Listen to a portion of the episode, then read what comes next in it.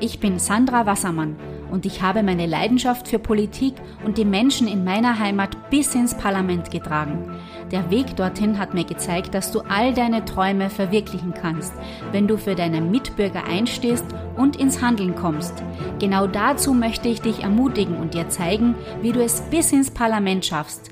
Deine Zeit ist jetzt gekommen, also werde zum Erfolgskandidaten, dem dein Wähler mit Überzeugung seine Stimme anvertraut und entzünde in anderen das Feuer, das in dir brennt.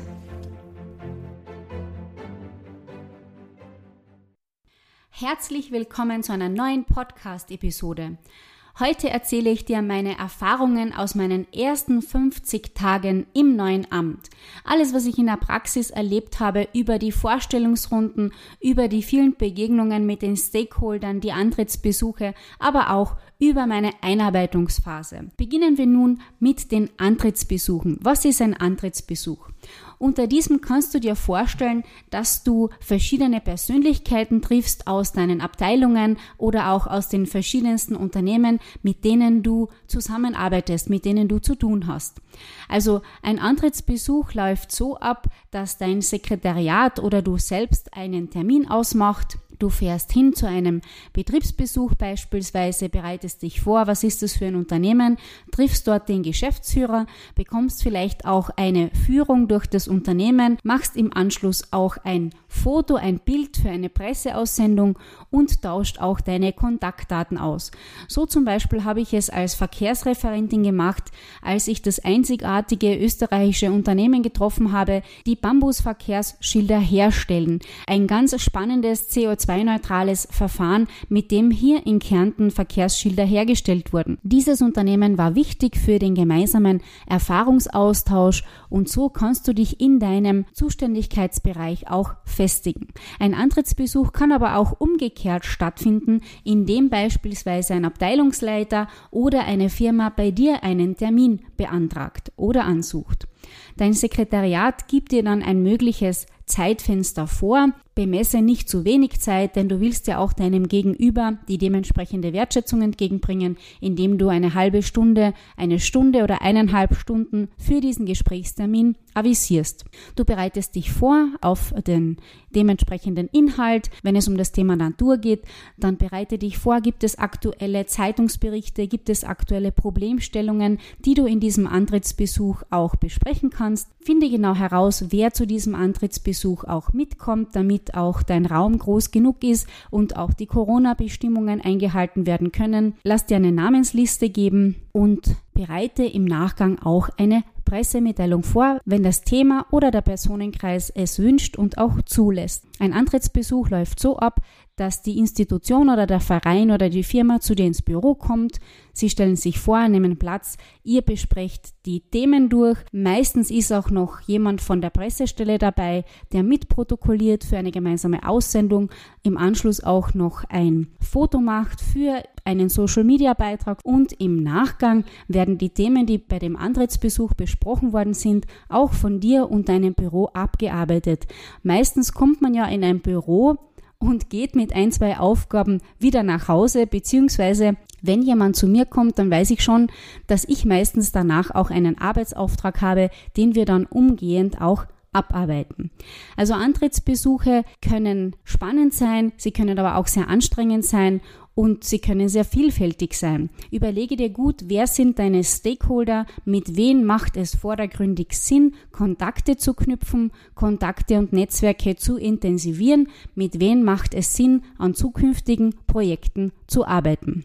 Apropos Projekte. Das ist schon der zweite Schritt bei der Einarbeitungsphase. Verschaffe dir einen raschen Überblick über alle Projekte, die gerade anstehen, aus all deinen Abteilungen. Schau, dass du in den ganzen Themen sehr firm bist, hol dir Praxiswissen, hol dir Zahlen, hol dir Lesestoff und Material, dass du dich auch wirklich gut einarbeitest.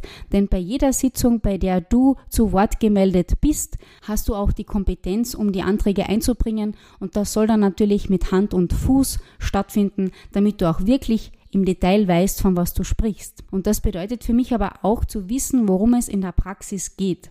Deshalb fahre ich zum Beispiel auch mit unserer Müllabfuhr mit. Ja, du hast schon richtig gehört, also einen richtigen, anstrengenden Dienst mit unserer Müllabfuhr habe ich letzten Freitag absolvieren dürfen. Damit ich auch wirklich weiß, von was ich spreche. Wenn es darum geht, einen Antrag vorzubereiten, wenn wir ein neues Auto für die Müllabfuhr brauchen, wenn es um Dienstwege geht, wenn es darum geht, wie schwer ist ein Mistkübel oder wie viele Personen sind wann im Dienst, dann weiß ich einfach ganz genau, wie funktioniert es in der Praxis, wie ist es mit dem Gestank, mit dem Gewicht, mit dem Staub, mit den Glassplittern, mit den Gefahren, denen man auch ausgeliefert ist. Dann kann man wirklich sagen, wie es in der Praxis abläuft und ich würde dir auch empfehlen, dass du eben nicht nur vom Schreibtisch aus regierst, sondern dir auch wirklich ein Bild in der Praxis bei deinen Mitarbeitern, bei deinem Team auch verschaffst. Was dann ja sehr schnell kommt, das sind die Sitzungsabläufe. Wer führt die Sitzung? Wer ist bei der Sitzung anwesend? Wer leitet die Sitzung? Welche Charaktere gibt es in den verschiedenen Sitzungen? Da entwickelst du dann mit der Zeit ein Gespür, wie lang so eine Sitzung auch dauert. Gehen wir nun weiter zu den verschiedenen Arbeitsmaterialien, die dir dabei helfen, deine ersten 100 Tage, deine ersten Tage im neuen Amt auch bravourös zu meistern. Bei mir ist das zum Beispiel die Wochenmappe. Ich habe eine Wochenmappe, da ist jeder Tag durchgeplant mit Inhalten, mit Terminen, mit Zeiten. Ich weiß also ganz genau, wann kommt wer, warum, wer ist noch dabei von meinen Experten aus den Abteilungen. Wenn er später kommt oder früher kommt, habe ich die Handynummer dabei stehen, um auch den Bürger jederzeit erreichen zu können. Und ich habe auch immer einen Mitarbeiter dabei, der entweder als Zeuge dabei ist oder das protokolliert, um das weiterhin abarbeiten zu können. Und so funktioniert dann auch der Sprechtag. Bei mir gibt's auch jeden Mittwoch einen Sprechtag für Berufstätige ab 16 Uhr. Da kann man sich dann den Zeitausgleich sparen und auch den Urlaubstag für den Amtsweg. Diese Termine für den Bürgersprechtag kann man ganz einfach unter sandra.wassermann.klagenfurt.at einbuchen. Das Tool Monday, das hilft uns sehr, sehr, und zwar bei allen Interventionen, die wir von den Bürgern erhalten. Es gibt verschiedenste Wünsche und auch Bitten äh, von den Bürgern. Es geht um Parkflächen, es geht um neue Beschriftungen von den Bodenmarkierungen, es geht aber auch um belastenden Mehrverkehr, um Mülltonnen, die getauscht werden müssen, um verschiedene Fischereiangelegenheiten. Ja, all diese Dinge, die pflegen wir ein in ein Interventionssystem. Das kostet natürlich auch ein bisschen Geld, das ist es uns für den Bürger natürlich wert. Das ist unser Interventionssystem Monday, das kann ich dir nur ans Herz legen. Hier haben alle unsere Mitarbeiter Zugriff darauf und jeder kennt mit einem Klick den aktuellen Stand der Dinge. Den Outlook-Kalender als drittes Tool, der ist ganz besonders wichtig, da auch hier alle Mitarbeiter Zugriff drauf haben. Sie können also jederzeit wissen, wo ist die Stadträtin unterwegs, wie lange braucht sie für einen Termin und so können Sie auch viel besser die neuen Termine und die neuen Agenten auch planen. Terminanfragen gibt's ja zurzeit sehr, sehr viele. Wir wickeln auch einiges virtuell ab. Wir können ja mit unserem virtuellen Büro einige digitale Termine auch abhalten. Ich möchte auch noch darauf hinweisen, dass die sogenannte Work-Life-Balance ja für jeden Menschen gilt. Egal ob er Angestellter ist oder Arbeiter oder Politiker. Und es geht darum, dass man eben, auch wenn es einmal 50, 60 oder mehr Stunden die Woche sind, dann macht man das mit einer gewissen Freude, aber man braucht immer wieder zwischendurch einmal eine kleine Pause. Und diese Pause, die sollt ihr euch auch auf jeden Fall einplanen und nehmen, denn nur wenn ihr frische Energie habt, nur wenn ihr zu 100% motiviert seid, dann könnt ihr diese Energie und diesen Einsatz auch bei euren Bürgern weitergeben. Und dieser Eindruck, der entsteht natürlich dann auch ganz schnell, dass man frische Energie hat und auch motiviert ist, die Anliegen abzuarbeiten oder ob man müde ist, ob man ausgelaugt ist und vielleicht schon ziemlich äh, fertig von der ganzen Woche. Und deshalb vergiss bitte nicht, auf deine Ruhephasen auch immer wieder mal Pausen zwischendurch einzuplanen. Wir haben ja das große Glück, dass wir hier leben dürfen, wo andere Urlaub machen, hier am wunderschönen Wörthersee. Und da fällt es mir natürlich nicht schwer, mich aufs Rad zu schwingen und ab und zu mal den Landkanal entlang zu fahren und einmal einfach den Kopf frei zu bekommen. Also diese Life-Work-Balance, die ist einfach ganz wichtig, das möchte ich dir auch noch mitgeben. Auch wenn du deine Arbeit liebst, du kannst immer wieder mal eine Auszeit einbauen, um auch deinen Kopf durchzulüften und die Heimat zu genießen. In diesem Sinne war das jetzt ein kleiner Einblick über die ersten 50 Tage im Amt.